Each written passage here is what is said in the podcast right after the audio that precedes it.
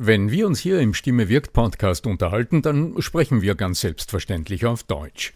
Wie geht's dir mit anderen Sprachen? Sprachenlernen ist heute so wichtig wie nie zuvor. Und deshalb freut es mich so sehr, dass die Sprachenlernplattform Bubble in den nächsten Wochen diesen Stimme wirkt Podcast unterstützen wird. Mit Bubble hast du Zugang zu 14 verschiedenen Lernsprachen. Du kannst Bubble am Handy über die Bubble App oder über die Desktop-Version nutzen. Du wirst von muttersprachlichen Experten trainiert und du trainierst deine Aussprache mit der Spracherkennungssoftware.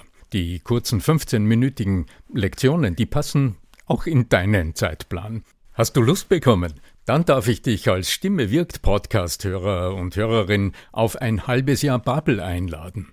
Denn mit dem Code Stimme wirkt zahlen Hörerinnen für sechs Monate und erhalten zusätzliche weitere sechs Monate ihres neuen Bubble-Abos geschenkt. Du zahlst also für sechs Monate und lernst ein ganzes Jahr. Infos und den Code einlösen kannst du auf bubble.com slash Stimme wirkt. So, und jetzt zu unserem heutigen Thema. Weshalb es lohnt, deine Business-Kommunikation aus dem Blickwinkel des Schauspielers oder vielleicht auch der Regisseurinnen und Regisseure zu betrachten und was das mit Begriffen wie Inszenierung, Monolog oder der Kunst Intermezzi, also Abwechslung einzufügen, zu tun hat, das erfährst du in dieser Episode. Bleib dran! Der Ton macht die Musik. Der Podcast über die Macht der Stimme im Business – mit Arno Fischbacher und Andreas Giermeier. Für alle Stimmbesitzer, die gerne Stimmbenutzer werden wollen. Wenn du die Fähigkeiten der besten Schauspieler für dein Auftreten im Business nutzen möchtest, dann kannst du das Buch unseres heutigen Gastes Stefan Häseli gewinnen. Du musst nur diese Episode auf Facebook oder LinkedIn teilen und mich markieren. Viel Glück! Stefan, Stefan Häseli, ich muss dich ja mit ganzem Namen vorstellen. Du bist ähm, Kommunikationstrainer, du bist Keynote-Speaker, du bist Moderator, du hast eine ganze Reihe Bücher geschrieben. Auf eines werden wir heute ganz besonders eingehen. Du lebst in der Schweiz. Mhm. Ja, und das, was mich mit dir, seit wir uns kennen, auch durchaus verbindet, ist, du bist ausgebildeter Schauspieler, hast äh, Theater gespielt und auch heute noch bist du Akteur in deinen eigenen Shows. Und was mich heute besonders neugierig macht, ist ähm, der Titel deines letzten Buches. Glaubwürdig heißt das von Schauspielern fürs Leben lernen aus dem Business Village Verlag. In diesem Buch beschreibst du über elf Kapitel im Grunde die ganze Welt des Theaters, nicht nur aus der Sicht des Schauspielers, sondern natürlich auch aus der Sicht derer, die das Bühnengeschehen gestalten, aus der Sicht der Regisseurinnen und Regisseure. Willkommen äh, in unserem äh, Talk heute, Stefan Heseli. Grüezi und lieber Andreas Giermeier, der du noch schweigend im Hintergrund bist von lernenderzukunft.com. Ein herzliches Servus, ja. Die Frage ist dann immer nur, wer hat, wer führt Regie? Der Arno. Es ist der Arno. Leben. Ja. Wem lässt du die Rolle des Regisseurs zukommen? Und da ist, glaube ich, der wichtigste Zugang beim Stefan, dass er eben sagt, ja, die meisten befinden sich in irgendwelchen Systemen, die dann automatisiert irgendwas ausführen, aber ich glaube, dass sich bewusst mit den Dingen zu befassen und bewusst mit der eigenen Rolle und der eigenen Wirkung zu befassen. Das ist, glaube ich, einer der, der, der Kernideen von, von unserem Podcast, von deiner Arbeit, Arno, aber auch von dir, Stefan, oder? Habe ich das richtig so zusammengefasst? Wer der Regisseur in deinem Leben? Das wäre der Regisseur, ja, genau. Also du sagst es richtig, es, es geht wirklich um das bewusste Auseinandersetzen. Oder ich, ich glaube, das äh, kommt ja von Wissen auch, oder bewusst. Ich, ich weiß, was ich tue und äh, bin in einer Selbstreflexion drin. Ich glaube, das ist so eine zentrale Botschaft, sich immer, immer wieder damit auseinanderzusetzen, so intensiv, dass ich es im Alltag auch schaffe, dass ich weiß, wo bin ich jetzt gerade drin, was tue ich, was mache ich und eben vor allem in welcher Rolle ist, ich sage jetzt mal so in Anführungszeichen, ich gerade jetzt drin bin. Da darf ich jetzt auch wieder ein neues äh, Bullshit-Wort verwenden. Das mittlerweile ist es beinahe ein solches, nämlich äh, Achtsamkeitstraining ja, oder Achtsamkeit. Ja. Es ist eine wundervolle Geschichte. Also versteht es mir richtig daheim. Achtsamkeit ist extrem wichtig. Nur es, es steht halt heute überall äh, schon mittlerweile auf irgendwelchen Joghurts drauf. Achtsamkeitsjoghurt, so auf die Art. Es ist schon sehr verkommen. Es kommt so zwischen nachhaltig und authentisch. Wie Wellness schon fast, ja. ja, genau, Wellness. Stefan, wenn wir schon mit einer äh, persönlichen Erfahrung als Schauspieler begonnen haben, als äh, Unternehmer in deinem Atelier, Coaching und Training AG, Trainingsunternehmen in der Schweiz, blickst du ja aus verschiedenen Blickwinkeln auf das große Thema Kommunikation. Kann ich mir vorstellen, wenn du als Consultant oder als äh, Trainer und Coach mhm in Unternehmen arbeitest, um dort sicherzustellen, dass die Kommunikationsabläufe und die zwischenmenschliche Kommunikation im Unternehmen und vom Unternehmen nach, nach außen auf einem noch deutlich höheren Niveau mhm. sich mhm. gestaltet, nachdem du das Haus wieder verlassen hast. So hoffe ich, ja. Ja, wenn ich jetzt durch diese elf Kapitel deines Buches durchgehe, was war denn dein Beweggrund, äh, hier genau auf diese verschiedenen Aspekte oder Blickwinkel des Theaters zu reflektieren bei der Entwicklung deines Buches? Mhm. Da, da, greifst du ja also vom Prolog bis äh, über die Dramaturgie von äh, der inneren Präsenz des Schauspielers bis zu Aspekten der Inszenierung. Du greifst also auf ganz viele Vokabeln und Metaphern mhm. aus dem Theater zurück, um aber genau zu beleuchten, wie Kommunikation nicht funktioniert oder wie sie noch besser funktionieren kann. Ja, wir könnten das ja an einem Fallbeispiel aufhängen, beispielsweise. Ja, ja. Mhm. Zuerst mal, du hast jetzt, jetzt gerade etwas Wunderschönes beschrieben. Du hast gesagt, ja, du bist hier als Consultant, manchmal bist du als Trainer da oder als, als Redner oder was auch immer. Spannend ist jetzt, dass es genau hier beginnt, oder? Also, das ist mal zu klären, in welcher Rolle holt dich das Unternehmen rein? Und, und diese Diskussion, die führen wir ja häufig vor einer Veranstaltung. Und da ist ja der Auftraggeber meistens schon also meistens nicht, aber hier und da schon etwas überfordert, wenn ich sage, was ist mein Auftrag, das kriegen man ja hin. Und was ist meine Rolle? Willst du, dass ich sage, was besser werden soll? Oder willst du nur, dass die Menschen anders sind? Oder willst du, oder ich sage mal, du darfst auch sagen, wenn wir hier nur Unterhaltung machen sollen, das kann man auch. Das ist alles, ist eine Frage der Preisklasse und des, der Auftragklärung. Also das ist mal so. Ich bin immer teuer, oder? Kannst du das sagen? Ungefähr in dieser Reihenfolge. genau. Naja, also jetzt ähm, aus deiner Sicht als Anbieter, und Sie kennen das ja selbst, ist es im Grunde die Auftragsklärung oder so eine Art Rebriefing. Nicht? Man kriegt ein ja, Briefing und sagt, Fall, tun Sie dieses, wir laden Sie ein zu einem Angebot und dann ist unsere Expertise im Wesentlichen es nicht dabei, bewenden zu lassen auf Clubhouse lief gerade mit dem äh, Stefan Heinrich so ein interessanter Talk, ja, ja. wo es um die Frage ging, naja, wie entstehen überhaupt Angebote? Naja, nicht auf Zuruf schreiben Sie mir ein Angebot, sondern jetzt sind wir genau in dieser Phase, um was geht es eigentlich? Also den Ball noch einmal zurückzuspielen. Und das empfiehlst du auch jetzt zum Beispiel für Führungskräfte oder für ein Meeting, für die Gestaltung eines Meetings als allerersten Schritt mal zu schauen, um was geht es eigentlich. Und was ist hier äh, mein Auftrag? Was ist meine Erwartung? Das sind die klassischen Fragen. Ich stelle bewusst, ich stelle sie wirklich bewusst. Was ist meine Rolle hier in Ihrem Wunsch oder in, in Ihrem Prozess? Ich spüre, das gibt wieder einen anderen Zugang. Das ist eine Diskussion anders. Ja, war Rolle. Und ich sage, ja, wollen Sie die desjenigen, der Ihnen etwas sagt, was besser ist? Wollen Sie die Rolle, dass ich der bin, der kitzelt und die guten Ideen von Ihnen kommen? Und äh, das setzt wieder tolle neue Diskussionspunkte. Das heißt nicht, dass es im Schluss klarer ist. Ich sage jetzt, das Ganze ist einfach so. Aber es, es gibt eine andere Diskussion. Und ich glaube, jetzt zum, auf deine Frage zurückzukommen, ich bin ja nicht Politiker und weiche jeder Frage aus, sondern ich höre dir schon zu.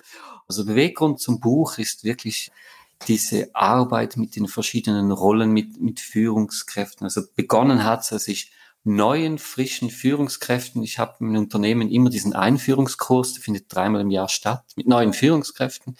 Und ich habe denen versucht zu erklären, bildlich, wirklich bildlich, was heißt, heißt Chefin oder Chef zu sein. Und da habe ich wirklich aus meiner Requisitenkammer Hüte mitgenommen und Brillengestelle und verschiedene Rollen eines Chefs verkörpert und sie haben gesehen, es war jedes Mal ja ich. Und, und das hat mich dann auf die Idee gebracht, dass es halt in einem Buch weiter zu vertiefen, weiter zu verarbeiten. Das war so ein bisschen der Stein des Anstoßes. Jetzt hast du die Dramaturgie des Buches angesprochen, wo ich mit diesen verschiedenen Elementen arbeite. Also das war wirklich so die Idee, die kam während dem Schreiben. Das Buch war schon fast fertig und dann war so, ah, jetzt, im Moment ist es einfach ein Buch, oder? Das ist ja auch schön. Das, also man, das kann ja reichen, wieder mal ein Buch rauszugehen irgendwas, irgendwas machen wir jetzt, jetzt, jetzt tun wir es noch etwas theatermäßig äh, schöner machen. Und dann kam irgendwo mal plötzlich die Idee, ich glaube, wir bauen so auf. Ja, also das war, das war so die Idee zwischen morgens um fünf und sechs auf dem Weg zum Bahnhof. Und dann versuchte ich und sah, dass es aufgeht. Und dann ist es so, ja. Irgendwie im Delirium fällt einem sowas immer ein, ja. ja, natürlich. Ja. Das, das sind wir bei dieser Achtsamkeit, oder? Also ja, genau dann, wenn ich es nicht will, kommt es mir. Oder? Genau. Ja, und, und zwischen fünf und sechs kann man ja nicht normal denken am Morgen. Eben, deswegen Delirium. Ja. Genau, richtig. Nur das nur, wenn man da Auto fahren soll, aber das ist auch ein anderes Thema, ja. Mhm. Ja, genau. Was sind denn jetzt, wenn du es zusammenfasst, nachdem das Buch ja schon mhm. das Wort glaubwürdig im Titel führt. Mhm. Was sind denn so aus deiner Sicht die wesentlichsten zwei oder drei Aspekte, was heute Führungskräfte oder leitende Mitarbeiter oder Menschen in wesentlichen Funktionen in einem Unternehmen tatsächlich glaubwürdig erscheinen lassen? Ich glaube, ich nehme mal einfach zwei Punkte raus. Also etwas äh, konkret, wo ich meine, dass das, äh, also das eine ist jetzt nach Außerkonkurrenz. Ich sage erst, die Handlung macht die Kommunikation glaubwürdig. Also das bringt man ja schon den Kindern bei. Also wenn du sagst, ich geh jetzt, dann gehst du auch. Und wenn du sagst, ich mache mhm. dir ein Geschenk, dann machst du auch eins. Also eben, das ist das. Ich sage, erst die Handlung macht die Kommunikation an sich glaubwürdig. Das ist Was ja in vielen Unternehmen nicht gelebt wird oder wo sehr viel Ankündigung betrieben wird Natürlich. und sehr viele ja, Worte ist, äh, gesprochen werden. Ja, ja. Politischer Ebene sieht man das ähnlich. Ja, also ja. Ich will ja nicht Parteiprogramme analysiert haben möchten. Also, ja, ja, das ist schon so. Mhm. Und das kongruent zu sein. Ja, Genau, mhm. also äh, stimmig, schlüssig oder eben das mhm. auch zu Ende tun. Oder mhm. es, es, gibt, äh, Andreas, du bist ja äh, unser Spezialist für Modewörter. es, gibt, es, es, gibt ja so das, das Modewort Andenken. Ne? wir denken hier mal an, oder? Ja, ja. Oder das Projekt wurde angedacht. Wort, ja. Früher war es mhm. Durchdenken, das war hart, dann einfach Denken, das geht ja auch noch. Und jetzt mit Andenken sehen wir doch recht sportlich. Aber nicht als Souvenir, sondern Andenken. Mhm. andenken, Andenken, genau. Ja, genau, nicht das Souvenir. Aber eben, was, was sind so die, das eine ist schon, so, der eine Teil dieses Rollenverständnis, glaubwürdig hat damit zu tun, wenn ich wirklich mir einer Rolle bewusst bin, die ich im Moment wirklich innehabe als, als Chef, oder bin ich jetzt in der Rolle des Förderers oder bin ich in der Rolle des Zuhörers, dass ich wirklich da drin bin. Und wenn ich wirklich drin bin, dann äh, operiere ich auch, ich sage jetzt mal, glaubwürdig oder man sagt heute eben auch authentisch. Weil die Ge gehen, wir, gehen wir tatsächlich einmal den Prozess durch, weil ich finde es so toll, wie du das nämlich über die Kapitel hinweg machst. Wie, wie würde so ein Vorbereitungsprozess, wenn du da elf Kapitel draus basteln hast, äh, wie würde so ein Vorbereitungsprozess tatsächlich, wenn sich jetzt jemand an deine Guideline halten wollen würde, und die Leute, jetzt daheim zuhören, also ich denke, der eine oder die andere von euch wird vielleicht einmal darüber nachdenken. Wie würden die vorgehen? Du definierst mal die Rollen. Hm? Was habe ich mhm. Rollen? Sagen wir ein paar Beispiele. Ich bin zum Beispiel Chef im Sinne des sanktionierenden Menschen, ich bin Zuhörer im Sinne vielleicht des äh, seelsorgerischen äh, Kollegen oder ich bin äh, Coach, derjenige, der wirklich auch äh, fördert, vielleicht so als, als oder die Fachkraft, die einfach alles weiß über ein Kapitel. So erster Gang. Im zweiten Schritt, ich gehe hin und überlege, was für Rollenfacetten, Attribute diese Rolle hat. Und da geht es natürlich dann schon um Kommunikation und Auftritt, also wie steht die, sitzt die, in welchem Raum ist die zum Beispiel und wie spricht die? Also, also wenn ich als Therapeut rede, rede ich ja anders als als Chef. Also wenn ich als Chef sage, ja, es ist natürlich nicht so optimal, wir könnten uns mal überlegen, ja, äh, vielleicht wäre das auch noch eine Option, was meinst du? Also ja, es geht ja, das als Chef sag einfach, was willst, oder zwischendurch. Das ist ja, dass das gerade Schweizer dann lernen wieder müssen, die wirklich ja sagen, rumgeeiert, das ist unglaublich, oder? Weil man den mhm. Konfrontation scheut, oder? So, ich glaube, das Kommunikationsverhalten ist das Zentrale. Und, und wer dann Freude hat, kann auch an Äußerlichkeiten arbeiten. Eben, äh, sitze ich, stehe ich, wo, ohne Raum habe ich gesagt, vielleicht auch Kleidung. Aber ich glaube, mit dem Kommunikationsverhalten sind wir nahe. So. Und dann haben wir jetzt mal so das Soll-Ding. Und wenn ich jetzt aufhöre, habe ich das Problem, dass die Rolle noch nicht auf mich passt. Also ein Beispiel. Ja, ich kann mich nicht so durchsetzen. Ich bin halt nicht so der Cheftyp, oder? Diese hm. Rolle behagt mir nicht so. Und ja, und wenn ich das mache, bin ich nicht glaubwürdig, bin ich nicht authentisch. Mhm. ja, nein, wenn du nur das machst, was du jetzt meinst, was ein authentischer Chef ist, dann bist du es tatsächlich nicht. Sag ich ja, sag ich ja. Sag, okay, jetzt geh hin und überleg dir, wann hast du in deinem Leben dich irgendwo mal so richtig durchgesetzt? Das wird's ja mal wohl geben. Hast du ja sicher mal erlebt. Ja, ja, ja klar habe ich das, ja. Und dann erinnere dich, was war's damals, was du da gemacht hast und dich im Nachhinein sagt, hm, habe mich durchgesetzt, da war ich stolz und da war ich auch ganz bei mir. Und dann hast du dein Ding und du hast dein Sollbild und da knüpfst du es zusammen. Und beides ist derselbe Mensch. Und dann ist ja kein anderer genau. Mensch, ist ja das, genau. dieselbe Person. Ja. Richtig, mhm. ja. Und äh, wenn ich, ja, das wäre so die, die Rollengeschichte und das andere vielleicht auch an einem praktischen Beispiel, auch im Buch beschrieben, finde ich auch noch so wichtig. Es hat mir auch ein Regisseur mal gesagt, jede Handlung hat ein Ziel. Und wenn du eine Rose siehst, wie die am Boden liegt und du die aufhebst, dann musst du nicht nur wissen, warum ich die auflese, vielleicht weil sie mich stört, sondern warum stört sie mich überhaupt und wozu lese ich sie auf, weil sie sonst zertrampt wird und was tue ich noch? Also dieses Warum und warum wirklich und das Wozu. Wenn ich die meiner Geliebten mitbringe zum Beispiel der Tagesabschlusspartnerin oder wie man das so pflegt. Wie auch immer das dann äh, im heutigen Vokabular, um wieder das Wort aufzugreifen. Genau, äh, genau. Also das, das habe ja. ich letztens ja. gehört. Lebensabschnittspartnerin, das ist ja okay, das ist mal durch, aber Tagesabschlusspartnerin, das fand ich noch als ein das spannendes Modell. aber nicht mehr in meinem Alter. Ich höre da jetzt das heraus, was äh, vom Jenko in äh, seiner Arbeit mit unseren Schauspielern damals die Handlungslogik genannt ja, genau, hat. Ja. Das ist sozusagen sozusagen die kleine Etappe, genau. die eingebettet ist in die Szenenlogik. Also die Szenenlogik wäre dann das, was will ich im Meeting erreichen oder was ja. will ich im Gespräch erreichen. Und die Handlungslogik ist, warum bitte ich meinen Mitarbeiter zum Besprechungstisch. Ja. Ähm, das ist dann der erste Moment. Das ist jetzt, ich sehe eine Rose, was tue ich mit ihr? Ja? Also Mitarbeiter kommt bei der Tür rein, was tue ich mit dem? Genau, ja. auflesen. Auflesen, ganz genau, ja.